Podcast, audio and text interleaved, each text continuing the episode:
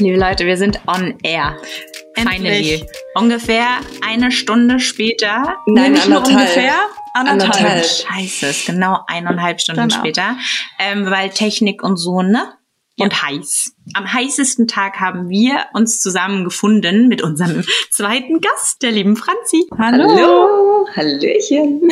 Sehr schön, dass du heute unser Gast bist in unserer vierten Folge. Ich freue mich auch sehr, dich hier zu haben. Und ich mich erst. Wenn auch nur virtuell, aber wir machen das Beste draus. Und wieso virtuell? Sag mal, wo sitzt du gerade, Franz? Ich sitze im wundervollen Düsseldorf in einem Hinterhof und äh, fühle mich wie in einer wunderschönen Sauna. Ja, du, das ist halt einfach auch, ich glaube, wahrscheinlich gefühlt bei dir 40 Grad, oder? Auf jeden Fall. Die ganzen Gebäude strahlen auf uns nieder und die liebe Sarah sieht mein wunderschönes Gesicht das erste Mal. Es glänzt wie eine Speckschwarte und äh, die Haare sind fettig und ich mache auf jeden Fall den perfekten ersten Eindruck, da bin ich mir sicher. Und trotzdem siehst du wunderschön aus. Oh, Finde ich auch. Franz. Finde ich auch. Außerdem, ähm, Glow ist doch jetzt auch in. Also, oder? Auf dem Wangenknochen, Schatz, glaube ich. überall. Ich finde überall. Glow geht überall. Doch, muss ich sagen, also wenn Ronja, die ihr ja auch schon alle kennt, Ja. äh, sich fertig macht, ist sie auch immer so eher so im Shiny Glow Stil, wogegen ich immer irgendwie noch so es auf der Platte hab, so irgendwie noch Mattieren. schön alles matt mit Puder und so und dann Ronja immer neben mir so shiny und das macht man jetzt so. Ja, ich habe das auch schon öfter festgestellt. Und weil wir gerade unsere Gläser in den Händen haben, äh, ihr Zuschauer seht das natürlich nicht, aber wir sehen das in der Kamera. Ähm, wir haben uns gedacht, diesmal gibt's einfach einen Wein und einen Champagner dazu beim Franz. Ich sag einfach mal Prost, wa? Nach Prost. eineinhalb Stunden Technik. Fuck up. Cheers. Cheersy. Jetzt müssen wir trinken, sorry Leute. So, also Ah ja, es ist schon gleich viel besser. der heißeste Tag im Jahr. Ja, Aber wir haben es geschafft. Franzis Laptop steht auf nur noch halb gefrorenen vegetarischen Burger Paddies, Patties. richtig? Zum Ende der Aufnahme kommt dann der Ehegatte nach Hause und dann gibt's Sechs oder acht Burger. Wie war das, Franz? genau Zwei, sechs. Aber ohne Sechs. Brötchen. Ja. Okay, ist auch das geil. ähm, wie Low Carb, ne? Ja, Ja, stimmt. zwangsläufig. Es war halt eine heiße Folge hier. Was soll man da anderes sagen? Für alle, die Franzi noch nicht kennen, ähm, wir kennen uns schon eine ganze Weile, wie wir heute festgestellt haben. Und zwar elf Jahre, ne? Jawohl. Also erzähl mal ein bisschen von dir. Komm, lass mal eine Intro-Runde Oder machen, oder ich oder? interview euch mal sozusagen. Ja, gern. Wo habt ihr euch kennengelernt? Du und der Franz. Ich glaube, die Story ist besser aus Jess Sicht erzählt, weil das so eine typische Story of my life Sache war, die zu meinem Charakter passt. Ähm, Und Laura, wenn sie jetzt zuhört, recht. wird sich auf jeden Fall auch schlapp lachen. Deswegen go. Ja. Okay, okay, du gibst mir den Floor, alles klar.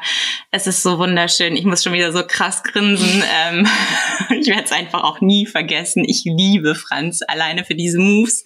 Ich habe Franzi kennengelernt am Introduction Day von unserem Bachelor wo ich auch eine andere liebe Freundin kennengelernt habe, in Maastricht, genau. Auf jeden Fall bin ich mit unserer anderen lieben Freundin reingelaufen, gab so einen Sektempfang und wir standen dann so an einem Tisch zu zweit und dann kommt so ein blondes Mädel an, quirlig, Für alle Zuhörer, Ah ja, stimmt. Jessie ist auch blond.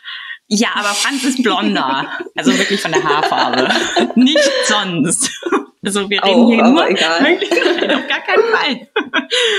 Auf jeden Fall kommt dieser Quirlgeist an und meint so, hey, ihr seht cool aus, ich stelle mich mal zu euch, ja? Nein, das stimmt gar nicht. Ich habe gesagt, hey, ihr redet Deutsch. Ich bin Franz, ich stelle mich Nein. mal zu euch. Natürlich. Nein, und darum haben Franz, du und du Laura euch so drüber lustig gemacht. Nein, du hast gesagt, wir sehen cool aus. Echt? Wirklich. Das war ja noch cooler von mir.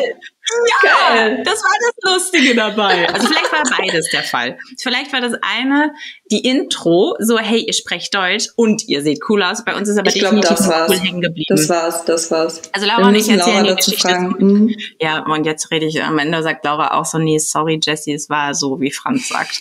Egal, in meiner You Welt. wish. So, oh, endlich fand mich jemand cool. Auf jeden Fall. Der Punkt ist, dass du dieses wahnsinnige Selbstbewusstsein hattest, mit so einer Energie an diesen Tisch zu kommen und uns einfach so, ja, umgeworfen hast mit deinem Charme. Da konnte man nicht anders. Und seitdem ist es Franz. Ja, in finde ich aber auch, das ist ja, also, ne, um immer wieder so den roten Faden auch in unserem Podcast zu finden, auch so eine krasse Sache vom Erwachsensein, wie komisch auf einmal so Situationen werden, wo man niemanden kennt. Irgendwie als Kinder noch so auf dem Mhm. Spielplatz so, spielt man erst so nebeneinander her und dann irgendwann tut man so, als würde man sich schon immer kennen und spielt dann auf einmal einfach miteinander. Und als Erwachsener kommst du dann irgendwo so hin und denkst, oh ja, geil, ich kenne keine Socke und so. Also ich erinnere mich auch noch an meinen ersten Tag in meiner Ausbildung und auch meinen ersten Tag in meinem Studium, wo ich tatsächlich auch so eine ähnliche Situation irgendwie hatte. Aber gefühlt könnte man ja meinen, man wird älter und weiser und man ruht irgendwie mehr in sich. Und trotzdem geht's mir so, dass ich mit jedem Mal, wo ich in eine neue Gruppe komme, mich immer schwerer irgendwie darin tue, so, hey, ich bin Sarah und du? Mir geht's genauso. Ja, vor allem, weil, glaube ich, immer erwachsenere, äh, etabliertere Leben haben. Also ich sag mal so, wenn man jetzt irgendwie in eine neue Stadt ziehen würde, einen neuen Job anfängt und dahin geht und mit der Intention, irgendwie neue Freunde zu finden, dann ist die Wahrscheinlichkeit, dass da ganz viele andere Leute sind, die auch noch neue Freunde suchen, halt relativ gering. Und du smashst dann quasi in so einen neuen Freundeskreis und bist so wie, hi, hier bin ich. Übrigens, ich bin deine neue Freundin, auch wenn du es noch nicht weißt. Ey, Franz, aber der Eindruck war damals genauso, wie du es gerade beschreibst. Aber, aber ich muss dazu sagen, zu dieser Situation, also an dem Tag ging es mir schlecht. Ich hatte Fieber. Ich war gerade total cool, dachte ich damals, äh, vom Backpacken von Australien und Südostasien zurückgekommen. Dachte, das macht kein Schwein, außer mir natürlich. War mit meinem Schweizer Freund da, den ich auf der Reise kennengelernt hatte. Und war so, okay, du musst einfach Punkte abhandeln. Du hast die Wohnung gefunden. Jetzt musst du ganz schnell Freunde finden, damit du anschließend noch in die Schweiz fahren kannst mit deinem Freund, um noch Zeit damit zu verbringen. Und dann war ich so wie, okay, let's do it. Und dann habe ich meinen Blick schweifen lassen. Ja, und so war das. Und er ist auf uns gefallen. Und ich glaube, er hätte nicht glücklicher sein können. Sehr Das schön. ist wirklich so geil. Aber um auch mal so ein bisschen auf unser Thema zu Ja. kommen, weil an was mich das auch super krass erinnert, dieses irgendwo neu sein, niemanden kennen. Und also ich tue mir auch immer noch schwer, so zu realisieren, dass ich 30 bin und eine vierjährige Tochter habe. Mhm. Manchmal habe ich ja dann so den Blick von oben auf mich herab und denk so, äh, nee, ich bin Das ist 25 und studiere noch. Wem gehört das Kind da drüben? und die letzten Situationen, glaube ich, die ich so hatte, wo man so neue Leute kennenlernt oder so, sind, waren halt alle so in diesem Mama-Kosmos, so, ne, irgendwie Babymassage, Schwangerschafts-Yoga, Rückbildungs-Yoga, Kenne ich auch alles. Tanzkurs. Also das war, glaube ich, so das letzte noch vor Corona, wo ich neu hinkam mit meiner Tochter, so Kindertanzen. Da war sie eben noch in einem Alter, wo Eltern dann halt mitgehen. Und das finde ich super schwierig, weil ich ja schon verhältnismäßig jung ja beim Mama kriegen war und ähm, gerade in Berlin Mitte, sage ich jetzt mal, und dann immer so das Gefühl hatte, okay, ähm, alle arbeiten schon seit 15 Jahren, haben, weiß ich nicht, 200.000 Euro auf der Kante, wohnen in krassen Wohnungen, keine Ahnung. Und ich komme dann dann irgendwie an, gerade gerade so irgendwie am Ende des Studiums, aber schon Kind. Und obwohl man sich die Lebenswelt Muttersein teilt, komplett verschiedene Arbeitswelten irgendwie sind. Und das waren so die letzten Situationen, wo ich neu dazu kam und so dachte, okay, wie mache ich das jetzt? Da kann ich auf jeden Fall eine ganz witzige Story zu erzählen, weil ich bin ja auch neu im Mom-Game. Mein Sohn ist ja jetzt zehn Monate alt. Und ich habe ja nur quasi Freundinnen, die eigentlich alle noch nicht so weit sind, außer ein paar Mädels, die aber leider auch nicht in meiner Umgebung wohnen. Und dadurch, dass Corona da war, konnte ich ja überhaupt keine Kurse belegen oder sonst was und hatte überhaupt keine Möglichkeit, irgendwen kennenzulernen. Und äh, da meinte eine Freundin von mir, hey, benutzt doch mal diese Lilido-App, da gibt's sowas wie Mom-Tinder. So geil. Was bei Lilly du? Ja, da hast du, wie bei Tinder, ich kenne das auch noch, gibst deinen Radius ein, du hast Profile von Müttern mit Vorstellungsbildern, kein Scheiß. Und entweder swipest du nach oben rechts für Ja oder du swipest nach unten links für Nein. Und wenn du ein Match hast, dann hast du einen neuen Baby Buddy gefunden Wow. und Oh kannst dann in Gott. einem Chat dich connecten. Und ich war irgendwann an einem Punkt, dass ich so verzweifelt war, weil ich so fucking einsam in meinem neuen Leben mit Kind zu Hause war und noch Lockdown, dass ich das gemacht habe. Und natürlich kann man sich vorstellen, dass es eher ein Reinfall ist. Und das ist dann ja auch wie so ein Dating, ne? Okay, wer schreibt zuerst? Möchtest du schreiben? Was ist, wenn du dich nicht magst? Wie kommst du aus der Nummer raus? Dann schreibst du wie bei Tinder, hey, wollen wir vielleicht auf WhatsApp schreiben? Und denkst du, ja, okay, jetzt geht meine Nummer raus. Next step. Oh Gott, das ist gerade so mindblown für mich. Ja, gibt es wirklich. Ja, das war die eine Sache. Aber du hast es ausprobiert Mhm. ja, ich habe es ausprobiert, aber und es ist ein, also wie oft hast du es ausprobiert?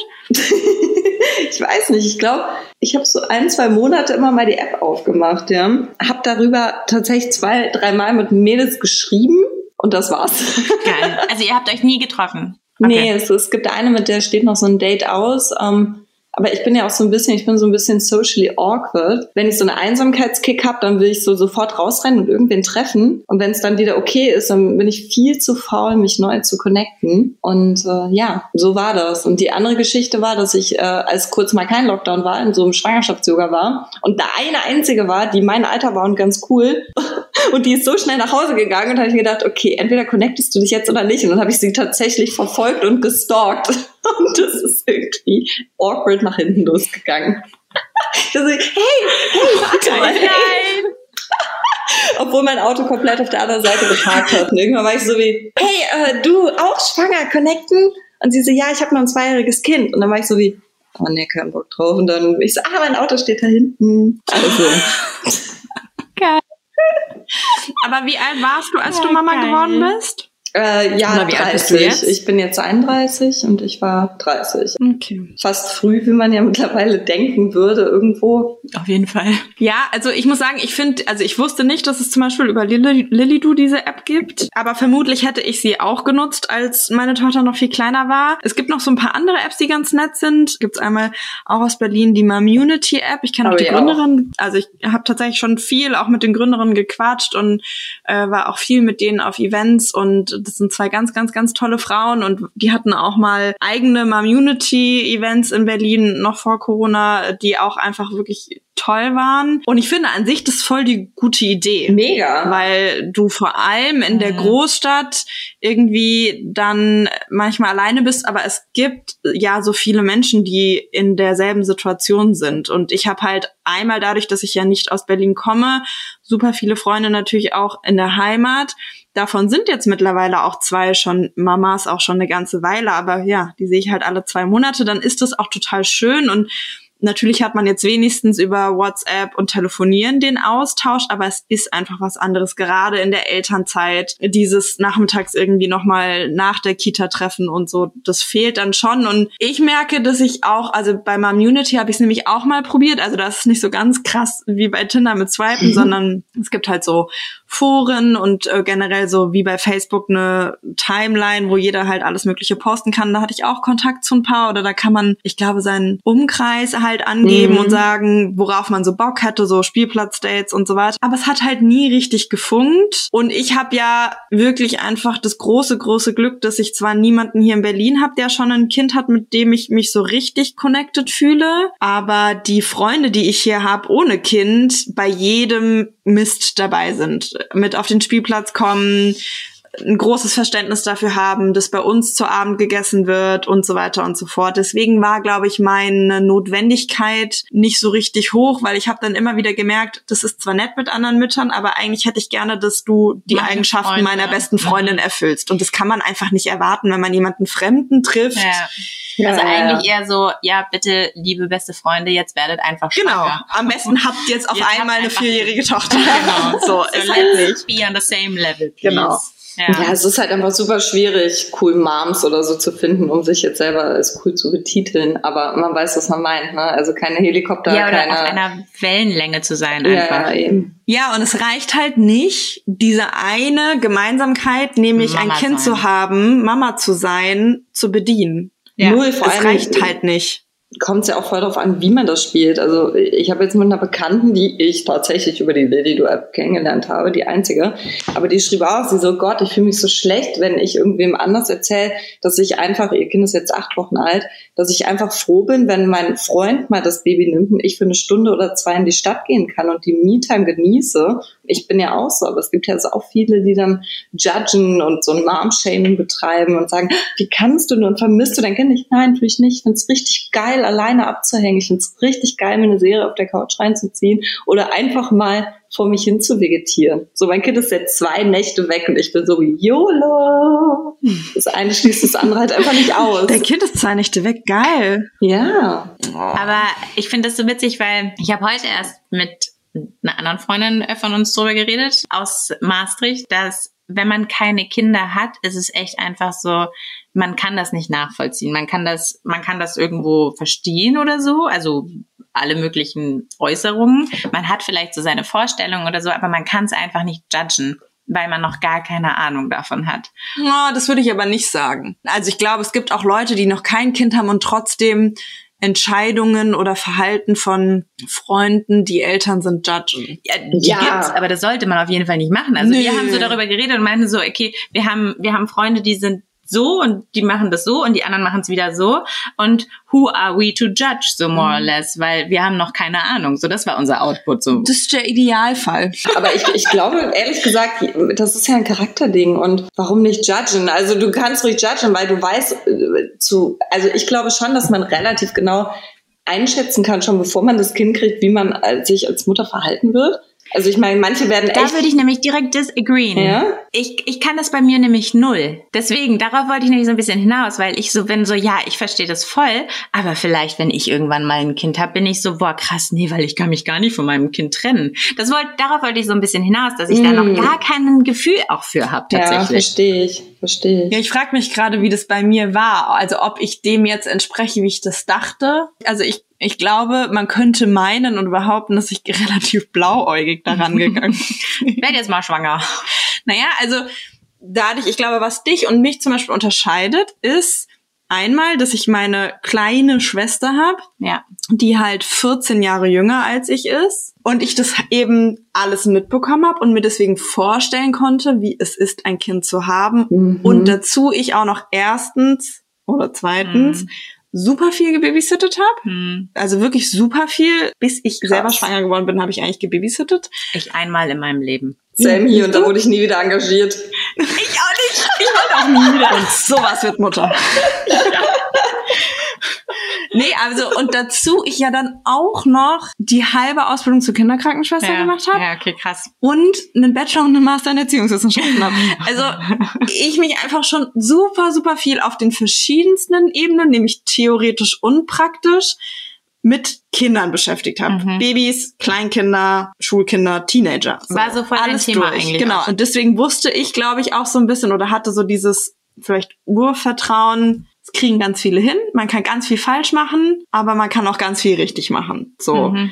Und deswegen kann man sich dann, glaube ich, wenn man so mehr oder weniger gar keine Berührungspunkte damit hat, sich das nicht so gut vorstellen. Und für dich bin ja ich, zumindestens in Berlin, auch eigentlich die Einzige mit Kind. Mittlerweile nicht mehr so dolle, aber die sind halt alle gerade mal ein Jahr alt oder noch nicht mal. Also Ja. das heißt, bei dir ist wesentlich Und dann war ja auch Corona, Genau. sprich, du hast es bei den anderen nicht. gar nicht mitbekommen. genau.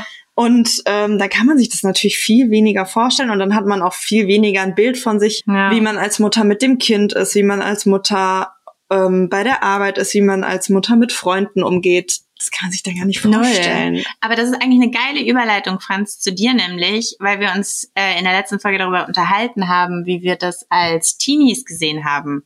Waren Mhm. Kinder irgendwie auf unserem Plan? Und wie war das vielleicht jetzt auch bei dir kurz bevor du schwanger geworden bist? So war das geplant, war das aktiv? Ich weiß das natürlich alles, aber nicht.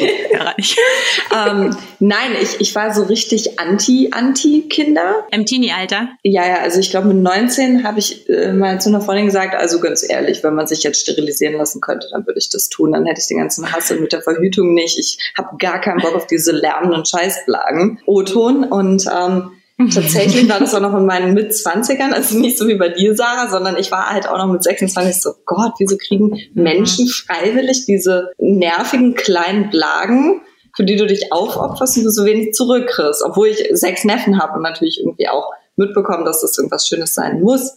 Aber nichtsdestotrotz war das für mich immer eher so eine, ja, so eine obskure, lästige und überhaupt gar nicht romantische oder schöne Vorstellung. Also ich habe auch tatsächlich, als wir dann gesagt haben, gut, jetzt wäre irgendwie die Zeit, wir sind verheiratet, Job läuft, Firma läuft. Also irgendwie war für, für mich ab irgendeinem Zeitpunkt klar, gut, es gehört dazu, vor allem weil mein Mann David halt Kinder wollte. Und da war ich ja gut, dann irgendwie keinen Bock, so Ur, Asbach uralt zu sein, dann lass uns halt jetzt irgendwann ein Kind machen. Aber auch da hatte ich so eine komplett rationale Kind Idee machen. davon, ein Kind zu haben. Also es war nicht romantisiert. Ich hatte auch überhaupt keine romantische Vorstellung davon, schwanger zu sein. Ja, hatte halt überhaupt keine Berührungspunkte, außer meine Neffen. Aber dadurch, dass ich halt irgendwie immer im Ausland war und nur gearbeitet habe und so, ähm, ja, war das für mich ganz, ganz selten. Und ähm, dann war ich auf einmal schwanger, First Shot, hey. Und dann war ich so, wie, ja gut, jetzt Bei kriegst du ein auch. Kind. Und da war ich so wie, ja gut, Schwangerschaft ist richtig behindert, habe ich überhaupt nicht genossen. Fand es richtig schlimm, was da mit meinem Körper passiert. Und ich fand es auch irgendwie schlimm, wie andere damit umgehen. Ich habe manchmal das Gefühl, ich weiß nicht, ob es dir ausgeht, dass äh, ich das Gefühl habe, manche Frauen werden Hirn amputiert, wenn sie schwanger sind. Die dann alle den Dickbauch-Dienstag posten und Liebe im Bauch und keine Ahnung, vielleicht auch, weil ich da einfach so eine, ja, so eine krasse Anti-Einstellung lange zu hatte, dass ich das nicht so sehen konnte. Aber ich fand das befremdlich. Und ähm, ich habe immer zu David gesagt, du, keine Ahnung, lass uns mal bitte irgendeinen so Säuglingspflegekurs besuchen, wenn es wieder offen ist, weil ich habe wirklich keine Ahnung, was ich mit diesem Kind mache, wenn ich es aus mir rausgequetscht habe.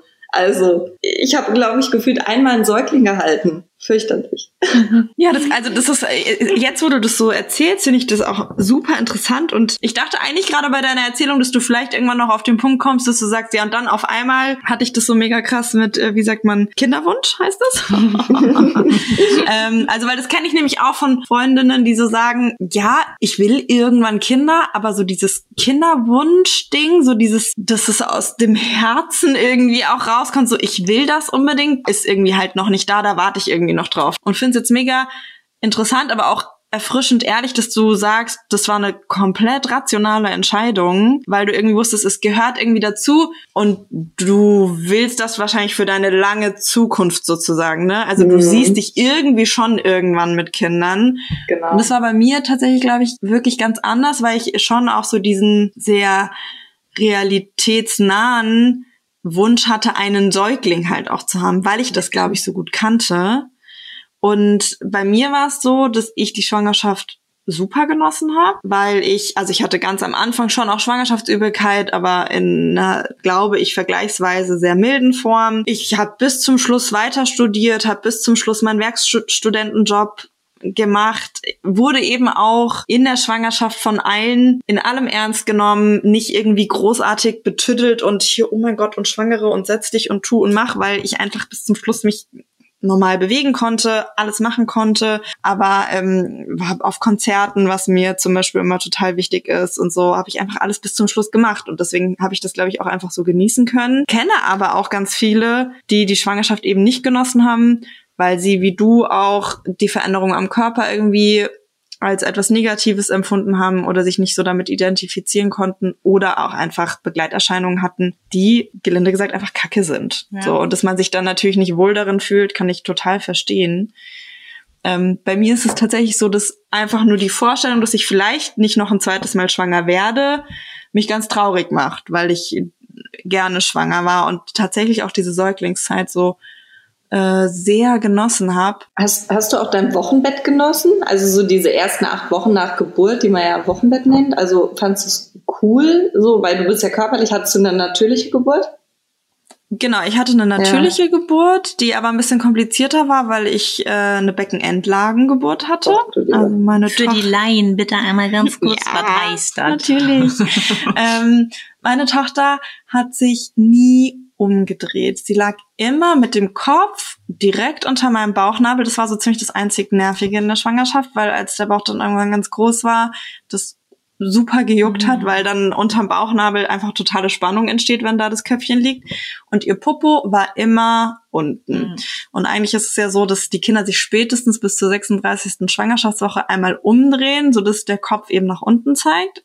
Das hat sie nicht gemacht. Es gibt dann verschiedene Methoden, wie man noch versucht, dass das Kind sich umdreht, haben wir alles gemacht. Sie wollte sich nicht umdrehen. Und es gibt tatsächlich in Berlin nur ein einziges Krankenhaus, was dann sagt, dass du trotzdem natürlich entbinden darfst. Äh, wieso wolltest du, ich meine, so Beckenendlage rausquetschen, ist nochmal eine ganz andere Nummer als normal. Und das ist schon eine echt harte Nummer. Wieso hast du damals ähm, darauf bestanden, den Weg zu gehen und nicht den Kaiserschnittweg? Also ich hätte es nicht auf Teufel komm raus gemacht. Mir war das natürlich schon wichtig, dass es für meine Tochter und mich ähm, sicher ist. Und mein Freund, muss man vielleicht so ein bisschen dazu sagen, liebt Statistiken. Also ist einfach ein krasser Statistik-Nerd, sage ich jetzt mal. Und ich verlasse mich da immer drauf. Der guckt sich bei so Sachen die Studienlage an und fasst es dann komprimiert zusammen und lässt mich dann einmal wissen, ob es gut oder schlecht aussieht sozusagen. Und so war das auch da. Also uns natürlich schon einfach informiert, wie sicher ist es, wenn wir uns dafür entscheiden und wir hätten uns, wenn uns jetzt zum Beispiel auch Ärzte dafür dazu geraten oder Ärztinnen dazu geraten hätten, dass sie es für sicherer halten für meine Tochter und mich, wenn ich einen Kaiserschnitt mache, hätten wir das gemacht.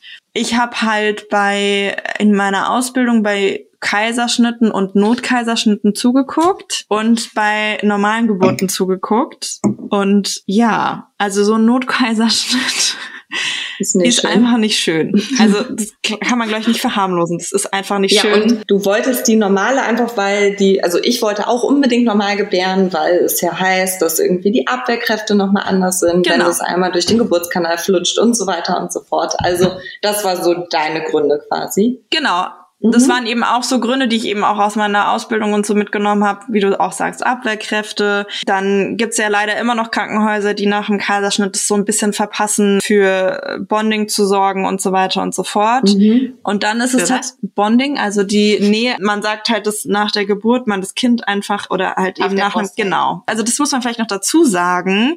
Ich war eigentlich im Geburtshaus angemeldet. Also ich wollte eigentlich ohne Ärztinnen und Hebammen entbinden, so dass die Entbindung in einem Krankenhaus für mich schon ein Rückschritt klingt jetzt so negativ, aber das war für mich mhm. schon ein Eingeständnis sozusagen. Mhm. Ein Kompromiss aber, einfach. Genau, oder genau, Kompromiss ist ein gutes Wort. Und es ist aber so, dass du halt eine Beckenendlage darfst du nicht im Geburtshaus entbinden. Ich komme jetzt mhm. nochmal drauf zurück, weil Franz, du meintest, dass, wie das auch nach der Geburt dann war mit genau. Wochenbett, ne? Ja, wir haben wieder mega ausgeholt. Genau, deswegen, also bei uns war die Geburt so ein bisschen komplizierter und tatsächlich war meine Tochter relativ klein, als sie auf die Welt gekommen okay. ist, was für die Geburt gut war. Aber ähm, sie hat dann eine neugeborenen Gelbsucht entwickelt. Ach, also es ist relativ normal, wenn die Kinder sehr klein klein sind. Also sie kam auch eine Woche zu früh auf die Welt und deswegen mussten wir dann leider an Tag drei, glaube ich, nochmal ins Krankenhaus und waren dann tatsächlich, ich glaube, sechs Nächte mhm. Nochmal stationär aufgenommen und das hat so diese Wochenbettromantik bisschen zerstört. Also, Aber hast du das als Romantik empfunden? Also danach dann halt? Oder weil es nee. heißt ja immer, oh, die schöne Kennenlernzeit und lalala. Also ich finde, die wird sehr romantisiert auf Social Media und Co. Deswegen habe ich das jetzt so gesagt. Ne? Ne, diese Wochenend, Wochenbett, Wochenend, die Wochenendromantik. nee, diese Wochenbettromantik, die eben, die eben so romantisiert wird, die wurde tatsächlich bei uns oder für mein Empfinden super zerstört durch diesen Krankenhausaufenthalt, weil wir waren einfach in einem Krankenhaus, was echt nicht schön war. Wir wurden dort zwar total super nett behandelt und hatten ein Familienzimmer, ich glaube, ab der dritten Nacht war dann mein Freund auch bei uns und so. Also für das, was es war, haben wir da das Beste rausgeholt. Aber dann danach, als ihr zu Hause wart? Ja, da war sie dann halt schon anderthalb Wochen alt. Mhm. Und dadurch, dass ich körperlich fit war, also eben auch übrigens noch eine Entscheidung gegen den Kaiserschnitt. Der Kaiserschnitt ist halt einfach eine Operation. Du mhm. hast da eine Wunde und fühlst dich eben, wie du dich nach einer Operation fühlst und wie du dich halt fühlst, wenn deine Bauchmuskeln einmal durchgeschnitten Aha. werden und wieder zusammengenäht werden. So ja, und das habe ich eben in meiner Ausbildung super mitbekommen. Der Unterschied mhm. zwischen normaler Geburt und du kannst halt direkt nach der Geburt einfach wieder aufstehen, wenn du keine großen Geburtsverletzungen hast und du hast einen Kaiserschnitt und einmal deine Bauchdecke wurde aufgeschnitten und wieder zugenäht. Franz, wie war das bei dir mit der natürlichen Geburt und Ge Geburtsverletzung? Weil da habe ich auch schon richtig viele Horrorstories gehört. Also von wegen, ich kann zwei Wochen lang nicht laufen und scheißen oder ja, nur scheißen. da gibt es ganz verschiedene Stories. Also äh, ich habe das Kind ja quasi im Galopp verloren. Ich meine erste, also die einzige und erste Geburt hat ja nur dreieinhalb Stunden gedauert von erster Wehe bis zur Geburt. Das ist ja wirklich relativ schnell. Eine Sturzgeburt, sagt man auch. Sozusagen.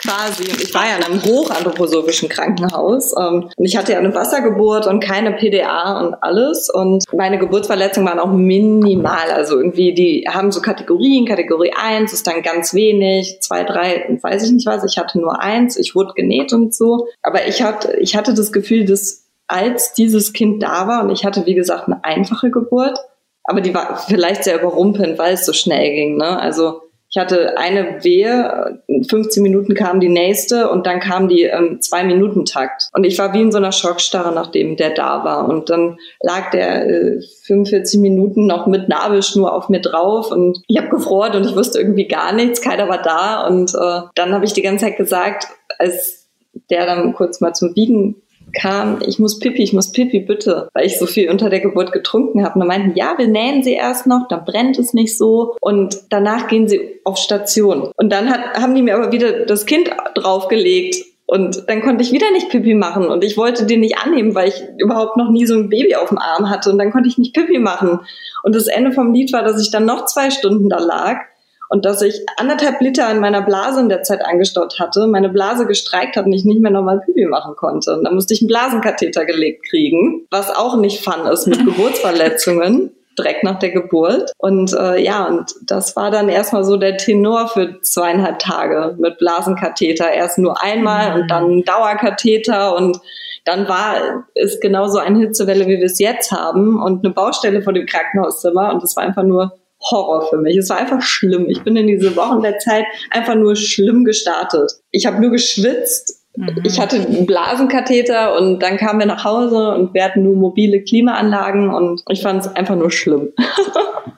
Ja, das klingt ehrlich gesagt sehr verständlich. Ja, ist ja auch irgendwie kein schöner Start. Ne? Also ich, das ist nämlich, glaube ich, das, worauf ich so ein bisschen hinaus wollte. Unser Start war nämlich auch so ein bisschen holprig im, ins Wochenbett durch den Aufenthalt im Krankenhaus, den ich eigentlich, also ne, im Geburtshaus geht man ja hin, kriegt sein Kind und geht einfach wieder. Man bleibt da gar nicht nee. über Nacht oder Tage nee. oder so. Mhm. Also hast dann so, ne, Kind ist dann da, bist du dann noch so irgendwie, äh, die müssen ja auch ein paar mhm. Sachen irgendwie messen und dann gehst du aber heim. Wir waren dann eine Nacht im Krankenhaus, die wir auch dort sein mussten, weil unsere Tochter so mhm. klein war. Im Endeffekt muss ich sagen, wären wir da geblieben, geblieben hätten wir die Gelbsucht dann in dem anthroposophischen Krankenhaus behandeln lassen können. Das wäre irgendwie ein bisschen cooler gewesen, weil das ist ein wirklich schönes mhm. Krankenhaus. Mhm. Gut, so ist es halt.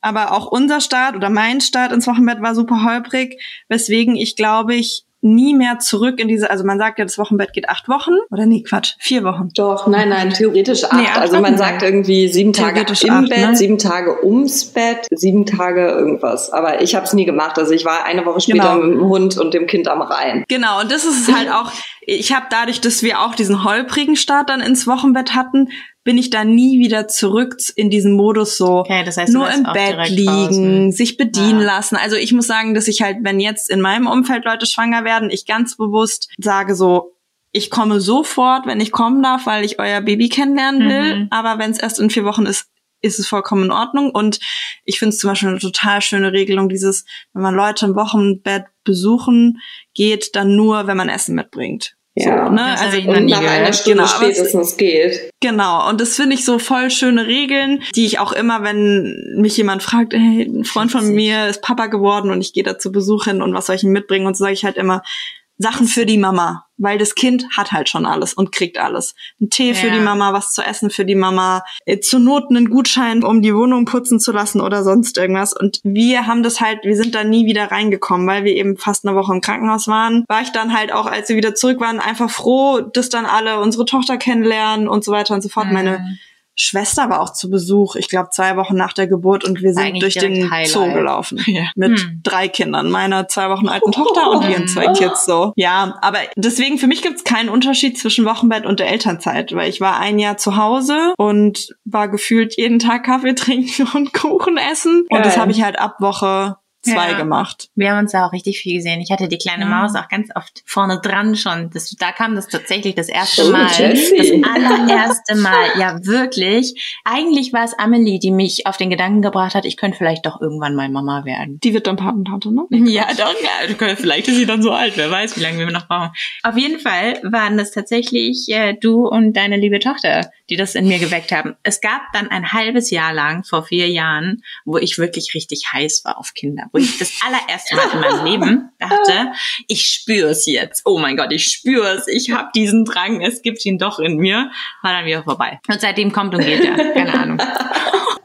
Aber kann ich voll nachvollziehen, weil so geht's mir mit dem zweiten Kind. Da gibt's ja. ja, denke ich so, niemals, wer kommt auf die Idee, mehr als ein Kind zu kriegen? Ei.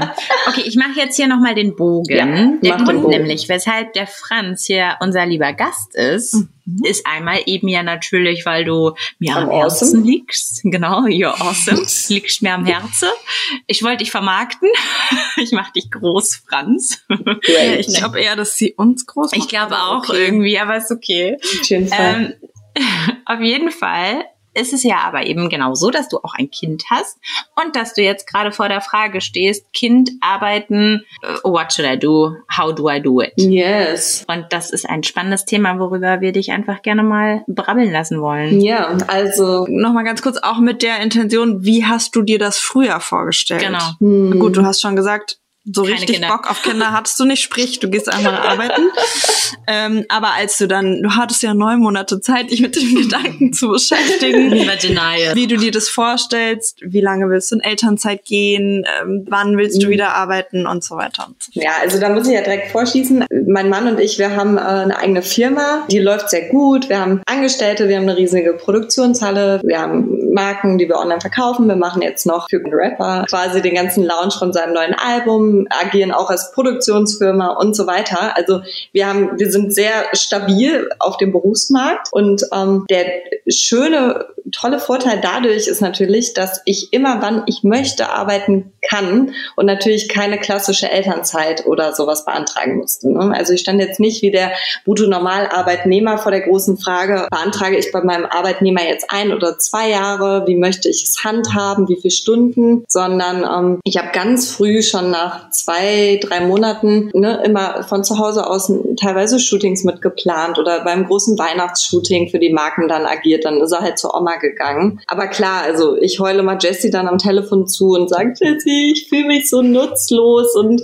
irgendwie erfüllt mich die Mutterrolle nicht genug, als dass ich mich als wertvolles Mitglied und als Schaffler der Gesellschaft sehe. Und ich merke halt, dass es, also es funktioniert nicht so wie ne, einfach mal von zu Hause nebenbei, sondern ich habe Bock. Ähm, wir hatten letztens äh, den Videodreh von dem von dem neuen Release-Song. Zwei Tage, da hat auch Vito das erste Mal ever überhaupt woanders übernachtet und das zwei Tage hintereinander und das hat super geklappt. Yay!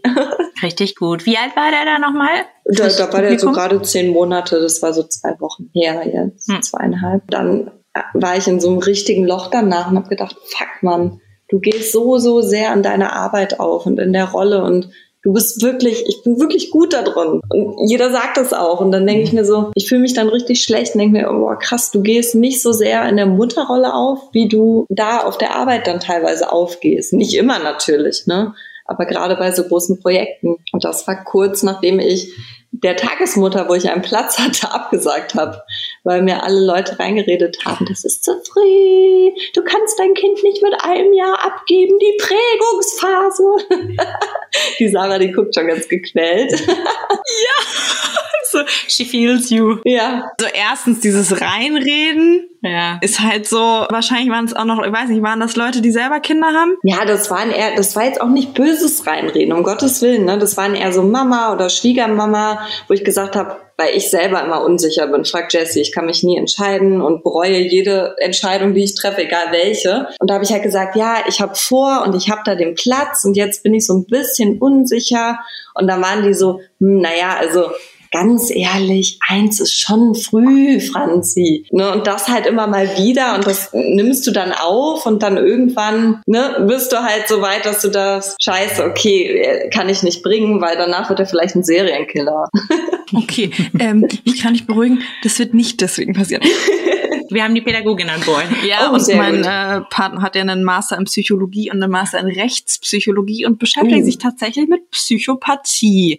Geil. Krasse Ja, also ich finde es super witzig, weil eins kann man natürlich als früh bezeichnen, aber das ist ja auf der ganzen Welt unterschiedlich und ja auch innerhalb Mhm. Deutschlands so krass unterschiedlich. Ne? Also hier in Berlin ist Ja. es halt total normal. Super also normal. im Osten war das halt eh total normal, ganz früh seine Kinder schon in die Kindertagesstätte zu geben, weil äh, jeder Mensch ist Arbeitskraft, auch die Mhm. Frauen. Und wenn Ja, die ja, dann klar. halt schön ihre Kinder produzieren, die dann auch irgendwann wieder Arbeitskraft werden und die richtig schön schnell in die Kita gehen, dann auch alle gleich genormt erzogen werden. So, Mhm. ne? Also das hat hier natürlich eine Tradition, die man äh, ein bisschen kritisch beäugen kann, aber hier im, im Osten war das einfach immer normal und hat sich, glaube ich, auch so ein Mhm. bisschen gehalten. Also in Berlin ist es einfach nicht untypisch, die Kids schon mit eins in die Kita zu geben. Ich komme ja selber aus Frankfurt, also aus Hessen. Das ist schon ein bisschen anders. In Bayern auch. Bei uns auch. Ja, also es ist, glaube ich, im ganzen ehemaligen Westen, Wahnsinn, dass wir das teilweise eben immer noch so unterscheiden, Ja. aber es macht Ja. sich bei so Themen, der Unterschied Fast bemerkbar, einfach bemerkbar, ne? genau. Obwohl ich muss ganz kurz unterbrechen, nicht nur, weil ich habe auch das Gefühl, Ich kenne viele Zugezogene in Berlin, die genau dasselbe aber machen. Also da Auch ist mit eins. Ja, weil Auch du aber, aber du adaptierst ja den, Ja. den Way of Living, wo du bist. Genau, ne? Und wenn das halt legitimiert ist, Ja, genau. hey, voll cool, gib dein Kind ab mit eins, dann bist Ja. du so, ja klar. ist ja anstrengend. Ja, und ich würde auch Und mal haben alle Bock auf Arbeiten. Genau, also ich würde Ja. auch mal vermuten, Zugezogene in Berlin üben irgendeinen Job aus Der nicht oder unbedingt, ja, ja. studieren, weil sie da halt richtig Bock drauf haben. Ja, genau. Und dann eben auch sagen, okay, ich habe das und das studiert, um den und den Job zu machen und ich, wie du selber sagst, und ich finde das eine total geile Aussage, wenn man das von sich sagt, ich mache meinen Job richtig gut und deswegen mache ich den auch gerne und deswegen gebe ich ich mein Kind rein. jetzt in die Kita. Und ich meine, vor allem auch bei sowas wie Tagesmutter ist es ja noch mal viel einfacher auch oder auch in deinem Fall eigentlich zu sagen, du kannst dir ein Stück weit selber bestimmen, Mhm. wie viel du arbeitest und du hast dann total entspannt ja auch die Möglichkeit, dein Kind auf die neue Situation vorzubereiten.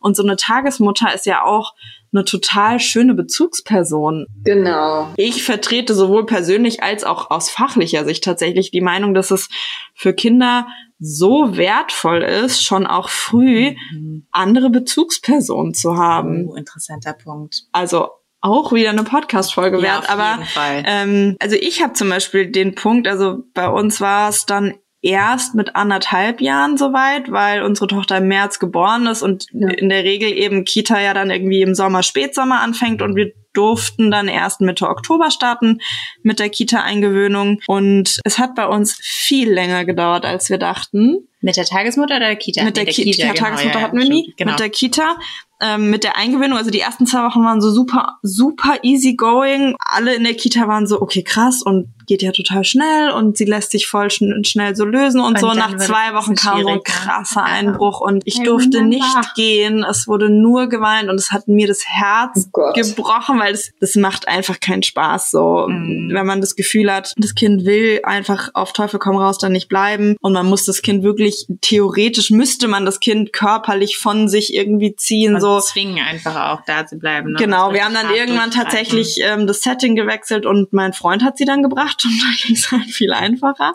Äh, Mama ist ist oft tatsächlich Mhm. so. durchhalten. Doch, irgendwie Ähm, Bezugsperson Nummer ja. eins, ne? Ja, ist bei uns. Also ja, ach nee, weiß ich gar nicht, ob das bei ja, uns oft, so also ist. ganz generell gesprochen jetzt Ja. einfach mal so. Ich, Ja klar, weil du einfach mehr Zeit damit genau, ich verbringst. glaube ganz Im, im normalen. Zumindest im, am Anfang Aber das war halt bei uns oder? eigentlich gar nicht so. Okay. Am Anfang, in dem ersten Jahr? Nee, Maximilian war schon relativ, also er hat ja noch Ja, sein stimmt, ähm, Studium auch fertig gemacht und so, Ja. ne? Also er war schon auch verhältnismäßig, glaube ich, super, super viel da. Aber um ganz kurz zurückzukommen, weil du meintest, du hast die Tagesmutter abgesagt, Franzi. Mhm. Was ist denn dann passiert? Ja, jetzt habe ich mal wieder äh, einen Instagram-Post gemacht und gesagt, ich suche wen. Okay, also Leute, Nicht zurück zu der gehen? wenn ihr die Folge hört Nein. und aus Nürnberg kommt und Nein, wisst, dass ihr Düsseldorf. irgendwo äh, schaut, wie kam ich auf Nürnberg? Weiß ich auch Weiß ich auch nicht. Gott. Okay, nochmal. Wenn ihr die Folge hört und aus Düsseldorf kommt und ihr eine richtig coole Tagesmutter seid oder eine richtig coole Tagesmutter kennt, die noch freie Kapazitäten hat, Schreibt dann schreibt uns. Yes, please. Ich hatte ganz lange die Situation, dass wir keinen Kita-Platz bekommen haben, wie das in Berlin Mhm. erstmal so üblich ist. Und ich dachte, was zur Hölle mache ich? Weil ich war ja noch mitten im Studium und Mhm. wusste, ich will unbedingt wieder arbeiten, aber ich muss ja dafür erstmal irgendwie mein Studium mal hier fertig kriegen, weil Arbeiten und Studium ist dann vielleicht irgendwie ein bisschen viel mit Kind. Habe ich am Ende dann genauso gemacht, aber okay. Deswegen hatte ich echt, echt lange Panik, dass ich keinen Kita-Platz kriege, aber dann war es soweit und sie war anderthalb. Auch ich hatte dann so Menschen um mich rum, so, äh, Dingsschmerz, äh, wie nennt man's? Trennungs Trennungsschmerz. Trennungsschmerz, genau. Nee, ich hatte den nicht, aber es hat mich natürlich geschmerzt zu sehen, dass meine Tochter es den hatte. geht, ja, okay. Ich, Mir ging es nämlich auch so, dass ich so, geil. Ne, das fängt ja dann so an, so, du gehst erstmal eine halbe Stunde raus, dann gehst du erstmal eine Stunde raus, dann gehst du irgendwann zwei Stunden raus und so Alleine weiter und so fort. Genau, aus der Mhm. Kita so. Unsere Kita ist halt in einem total schönen Kiez in Berlin, wo so super viele Cafés und kleine Lädchen sind und ich habe das so krass genossen, dann eine Stunde in irgendeinem Café zu sitzen. Alleine. Alleine. Geil. ja. Ich tun's nochmal. Geil. Oder also ohne Kind oder Ja, mit okay, anderen okay. erwachsenen Menschen. Also das Mhm. ist halt das, was mich, glaube ich, auch so ins Berufsleben wieder zurückgezogen hat, sich mit anderen Erwachsenen zu unterhalten Ja. und den Tag zu verbringen und nicht immer zwangsläufig über das Kind zu reden. Ja. Ja, und So. du bist ja auch so fremdbestimmt, ne? Also wenn du mit Kind bist. Das ist so, das sage ich auch immer meinem Mann. Weil klar, arbeiten, Mutter sein ist Arbeit und Job ist Arbeit. Aber wenn du auf der Arbeit bist, kannst du immer, wann du möchtest, eine Pause machen. Entschuldigung, Franz, es ist manchmal. Geile Karaffe. Ich weiß, dass er so Geräusche macht, trotzdem habe ich mir erschreckt. Okay, Entschuldigung, Entschuldigung, Entschuldigung. Nee, wenn, wenn du normal arbeiten willst, dann kannst du eine Kaffeepause machen, wenn du möchtest. Du kannst auf Toilette gehen, wenn du möchtest, alleine. Und äh, du kannst dich austauschen mit deinen Kollegen, auch mal über private Sachen. Du kannst auch mal kurz deinen Ballast abladen. Wenn du alleine zu Hause mit Kind bist, kannst du das alles nicht. Und das ist halt der kleine, feine Unterschied. Ne?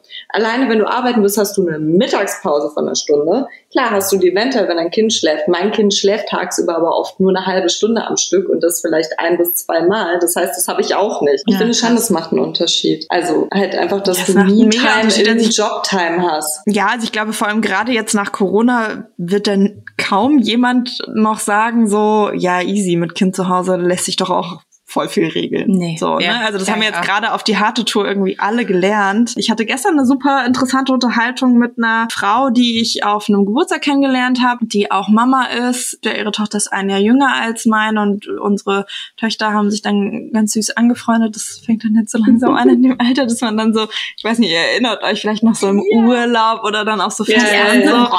so. Sie ist auch so richtig dieses Typ, so charmig hin. Also, fragt sie doch mal, wie sie heißt. Nein, ich will nicht du und so. Und dann ist sie da mit meinem Freund hin und hat dann das Mädchen gefragt, wie sie heißt. Und am Ende Süß. waren dann eben ihre Mutter und ich auf dem Spielplatz und dann haben wir uns irgendwie unterhalten und es ging so ein bisschen darum, ja, dass man auch einfach Zeit ohne sein Kind braucht als Paar eben, aber auch für sich alleine, um noch so ein bisschen Mhm. zu wissen, wer man eigentlich ist.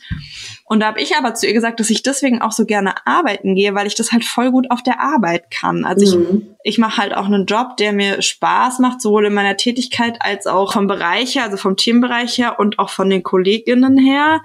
Und da kann ich halt ich sein, auch ohne Kind. Hm. So, also so Sarah halt einfach, egal ob ich ein Kind habe oder nicht. Das war tatsächlich das, was ich so dringend gebraucht habe, irgendwie nach anderthalb Jahren. Und meine Mutter war ja nach der Geburt von meiner jüngsten Schwester ziemlich lange zu Hause. Also ich glaube, sie war tatsächlich acht Jahre lang zu Hause, ohne zu arbeiten. Wow. Sie hatte dann halt aber auch drei Kinder, musste auch auch ein Fulltime-Job. ja, klar, das gesagt, sind irgendwie ne? zwei Teenager und dann eben ein kleines Kind Ja. und irgendwie noch ein großes Haus und ähm, musste aus finanziellen Gründen nicht arbeiten gehen. Und ich finde es auch, also weiß ich nicht, ob ich das nicht irgendwie in 15 Jahren genauso machen würde. Ich habe als Teenager damals so gedacht, nee, will ich nicht. Ich brauche schon auch so Ja, mein eigenes Ding. genau. Es hat sich bei mir tatsächlich bewahrheitet auch. Ja, also klar habe ich manchmal so Momente, wo ich so denke, oh geil, nochmal so Ja. ein Jahr Elternzeit. Nicht Ich- arbeiten, Kaffee trinken, Kuchen essen. Das geht aber auch so,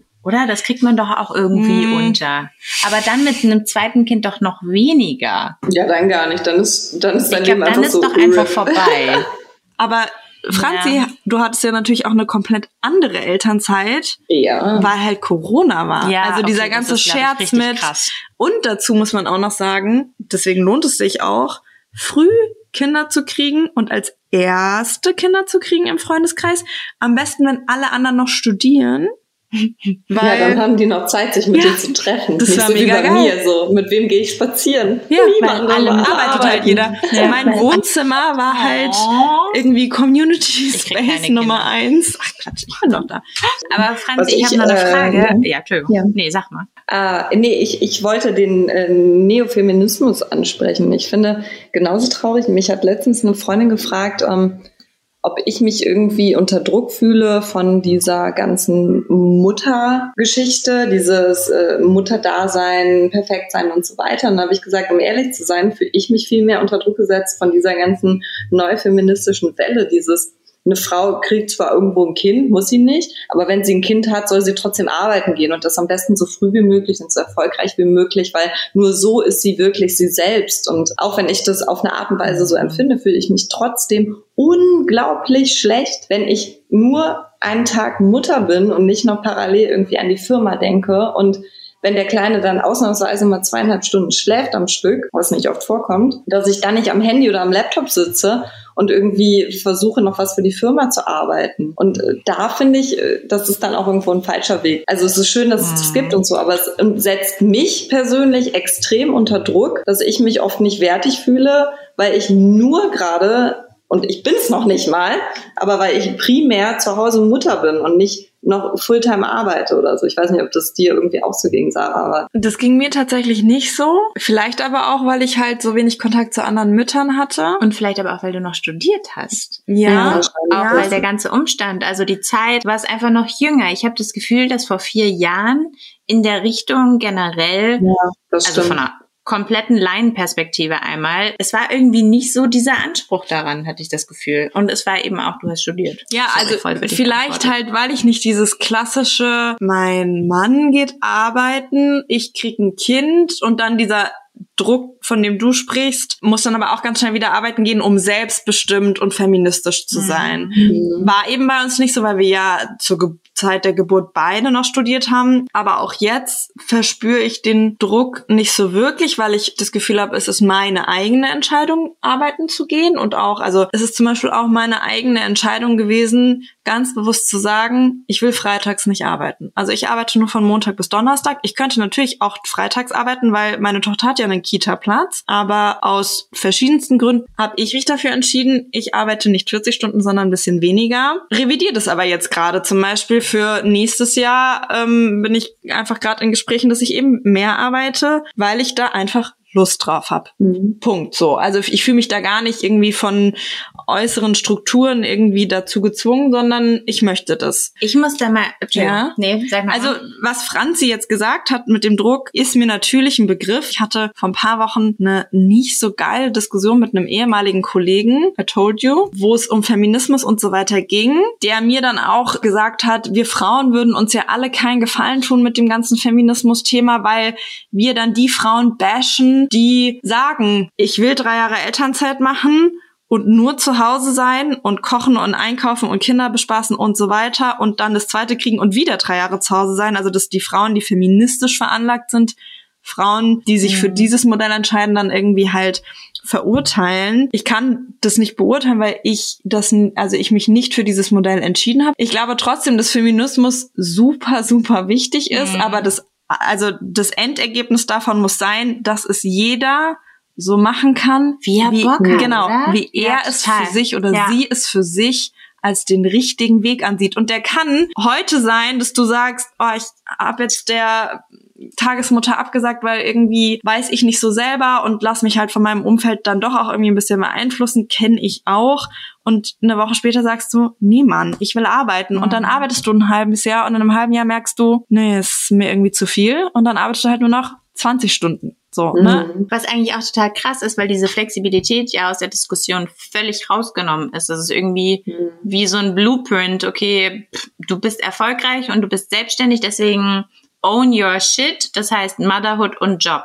Und zwar gleichermaßen irgendwie. Ja, und, und ich finde, was aber auch bei der Diskussion oft äh, rausgelassen wird, ist die Tatsache, also ich meine, eine Familie ist ja auch wie so eine kleine Firma, die muss funktionieren, die muss aber nicht nur auf persönlicher Ebene funktionieren, sondern die muss halt auch einfach finanziell funktionieren. Und logistisch. Ich finde den logistischen ja, Part ja, genau. total wichtig. Ganz Worauf krass. ich hinaus möchte, ist, dass einfach in vielen Beziehungen so ist, dass der Mann mehr verdient, was nicht cool ist. Aber je nachdem, vielleicht hat die Frau auch einfach einen Job, der einfach weniger abwirft, unabhängig davon, dass sie schlechter bezahlt ist, sondern vielleicht ist der Mann einfach älter, erfolgreicher oder sonst was. Und da kann mhm. jetzt doch keiner hingehen und sagen, nee, also wir finden oder ich finde die Eltern äh, oder die Nursing Time, die muss aufgesplittet werden. Der Mann soll genauso viele Stunden zu Hause sein wie die Frau, damit die Frau sich selbst verwirklichen kann und damit der Mann sich dann irgendwie auch noch selbst verwirklichen kann und das Kind auch noch umsorgt wird. Also es ist ja immer eine, auch eine finanzielle Entscheidung. Wenn der Mann so viel mehr verdient, dann ist es, glaube ich, sehr, sehr schwierig als Familie zu entscheiden, nee, weil die Frau Bock hat und in ihrem Job aufgeht, geht sie trotzdem auch so viel arbeiten, wenn es zum Beispiel noch keine Kita gibt. Es gibt ja auch Influencer, die das promoten. Mhm. Nein, mein Mann ist ein Stay-at-home-Dad und ich finde es so toll.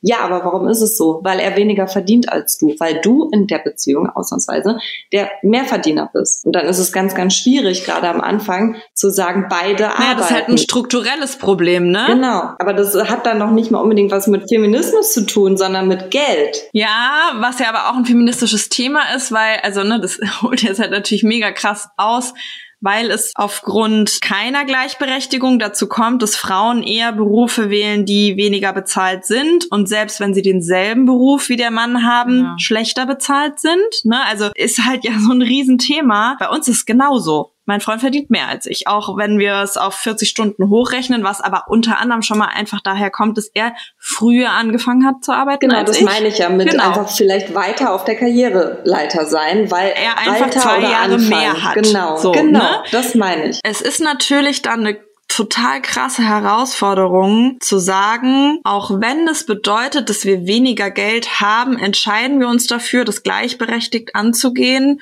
und beide mhm. gleich viel zu Hause zu bleiben. Also das ist halt eine unfassbar bewusste Entscheidung, wo auch beide halt am selben Strang ziehen müssen und beide mit dem Commitment irgendwie fein sein müssen, wir haben dann weniger Geld. Und dann gibt's ja auch einfach Paare, da geht's nicht darum, da irgendwie eine Vereinbarung zu treffen, sondern es gibt nicht die Möglichkeit, weil es ist sonst einfach zu wenig Geld. Geld. Ja, ja, eben. So. Also, also ne? genau, wir, wir reden auch gerade wieder über ein Luxusproblem. Genau. Und äh, das finde ich dann aber auch, da werden so Frauen vielleicht trotzdem von einer oberflächlichen Blickweise quasi gejudged, dass sie nur zu Hause sind, weil aber gar nicht geschaut wird, dass es vielleicht sonst finanziell einfach nicht passen wird. Gar nicht anders geht. Ja, das ist ein richtig guter Punkt, finde ich. Genauso aber auch andersrum das Judgment, Judgment, wenn die Frau sich dafür entscheidet, arbeiten zu gehen, weil sie es vielleicht eben auch aus finanziellen Gründen, ne? Also es gibt vielleicht ja, eben auch den Fall, dass so. die Frau gerne zu Hause bleiben würde bei ihrem Kind oder ihren Kindern, aber es nicht kann, weil es finanziell ja. sonst einfach irgendwie schlecht steht. Das ist ein mega großes Thema und halt ein sehr politisches Thema. Ja, das stimmt. Mhm. Und strukturell, also ich glaube, das ist tief verwurzelt. Ich möchte noch mal kurz den Bogen schießen, abschließend. Yes,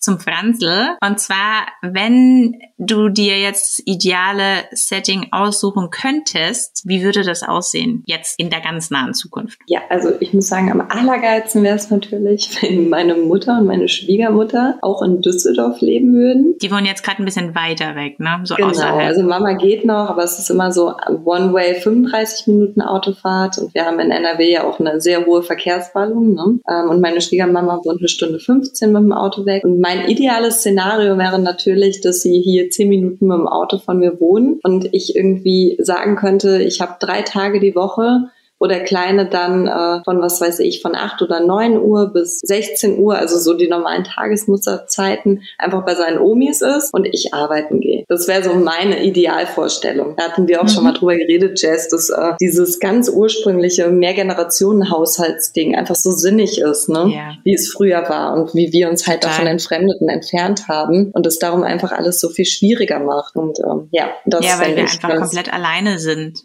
Genau. Und das gar nicht so vorgesehen ist von der Natur, ne? It needs a village ja. to raise a child ja. heißt es. Ah, genau ja. den, also genau den Satz wollte ich halt sagen. Das klingt nach so einem ultra cheesy Satz, aber der ist halt so, so wahr und mhm. ich finde, zum Glück in der heutigen Zeit kann dieses Village eben die hatten wir auch schon im Podcast als Thema. Es kann die blutsverwandte Familie sein, aber es können eben auch ausgewählte Personen sein, die man als seine Familie betrachtet und die braucht's halt. Oder, oder die ist sehr wertvoll. Mhm. Ne? Ich muss ehrlich sagen, ich freue mich sehr drauf. Ich sag jetzt einfach, Franz ist nochmal unser Gast ganz ja. bald, ne? Na klar, ohne Frage. Und was du uns dann berichten wirst, wie es sich in der, in der Region entwickelt hat. Stimmt. Weil ich finde das spannend. Eigentlich voll spannend, ja. Total, weil es ist irgendwie. Ich sage wahrscheinlich unverändert. So, man weiß nie. Aber wir werden sehen, genau. Ganz eben. genau. Und wir haben ja so zum Abschluss unserer Folge immer ein Lied, das wir alle, glaube ich, nicht dabei haben, richtig? Wir haben Geil, dich auch nicht, haben wir dich auch nicht unterrichtet, Franz. Geil, warte kurz. mein mein Alltime Favorite ist auch eins unserer Studienlieder von Angus und Julia Stone, Jetplane. Heißt das, das ist so schön, ja, ja, voll. Oh, yeah. Finde ich auch sehr gut. Good Song. Ich mache mal meine Lieblingssongs bei Spotify auf ähm, Shuffle. Mal gucken, was, das, was als erstes kommt. Oh nee, das ist nicht gut. Das ist auch nicht gut. Okay, also daran anschließend werde ich auf jeden Fall droppen Home von Edward Sharp and the Magnetic ähm, Zero. Oh, oh, das wollte ich oh, gar nicht. Kurz Vorgeschmack. Oh, finde ich aber auch gut. Äh, GEMA-Probleme. Upsi. Die Rechte haben wir natürlich nicht. Aber der Song ist perfekt. Wie ich es einfach nicht hinkriege, ein gutes Lied zu finden in meinen. Jeder sucht einen Song quasi. Ja, genau. Das ist, das ist so, Mann, also Vorbereitung müssen wir echt noch ein bisschen arbeiten dran. ich ja. habe auch was. Ähm, ich nehme Where Does the Good Go von Tegan und Sarah. Kennt man aus Grey's Anatomy. Okay, dann kenne ich es wahrscheinlich, weil und der Name sagt mir gerade gar Es ist das Lied von Christina und Grey, äh, Meredith. Ja. Ja, das widme ich meiner besten Freundin Natalie in Frankfurt, die ich halt, also die ich halt so gerne kopiert hätte und als Mama-Freundin Hier, äh, hier in Berlin gehabt hätte. Was ja wirklich mir so mit dir geht, Franz. Auch wenn ich noch keine Mama bin, ich weiß, aber Copy ich me, plan ja. please. Ja, please, please, clone yourself, come to me. Das wäre einfach so schön. Das finde ich einen sehr schönen, finde ich einen sehr schönen Abschluss. Das passt sehr gut zu dieser Folge und zu dir, Franz. Hm. Mein kleiner Klon, den ich gerne in Berlin hätte. also noch nicht Klon. Vielleicht kriegen wir das ja hin. Die Irgendwann. Technik, äh, Ja. mit der wir nicht so gut können, kann. Ja, genau. Also mh, Und der bei uns ich vor dann allem nicht so gut kann. Wir haben es aber hingekriegt, Ja. diese Folge Auf aufzunehmen. jeden Fall vielen Sehr schön. Dank, dass ihr mich in eurem Poddy eingeladen habt. Vielen Dank, dass du die Zeit gefunden hast als frische Mama. Ach, alles gut. Hab den Kleinen ja outsourced. Sehr schön. Und Manager-Style. genau. Ja, und was Jessie und ich so ein bisschen verpasst haben, die letzten Folgen, Oh, ist unsere, wieder vergessen. Yeah, yeah, I know. Ist äh, unsere lieben, lieben HörerInnen darauf hinzuweisen, dass ihr uns alle natürlich einen riesen, riesen, riesengroßen Gefallen tut, wenn ihr uns bei Spotify, iTunes und Co. abonniert, bei iTunes super gerne auch bewertet, weil nur so erreichen wir immer mehr Menschen und bekommen eben auch ein Feedback. Wir freuen uns aber auch immer über persönliches Feedback. Feed- Feedback. Wir freuen uns aber natürlich auch immer über persönliches Feedback. Ihr dürft uns auch super gerne bei Instagram folgen. Auf jeden Fall, wir sind auch immer offen für Themenvorschläge oder was ihr nicht mehr hören wollt. Genau. Alle ganz, ganz fleißig abonnieren und folgen, damit Genau. das Ganze auch weiterhin Spaß macht. Franz, nochmal ganz lieben Dank an dich. Es war schön, dich hier zu haben. Und bis sehr, bald. sehr gerne. Und bis bald Bis bei bald. Jugendscheiß. Ciao, Tschüss. ciao. Ciao. the fuck?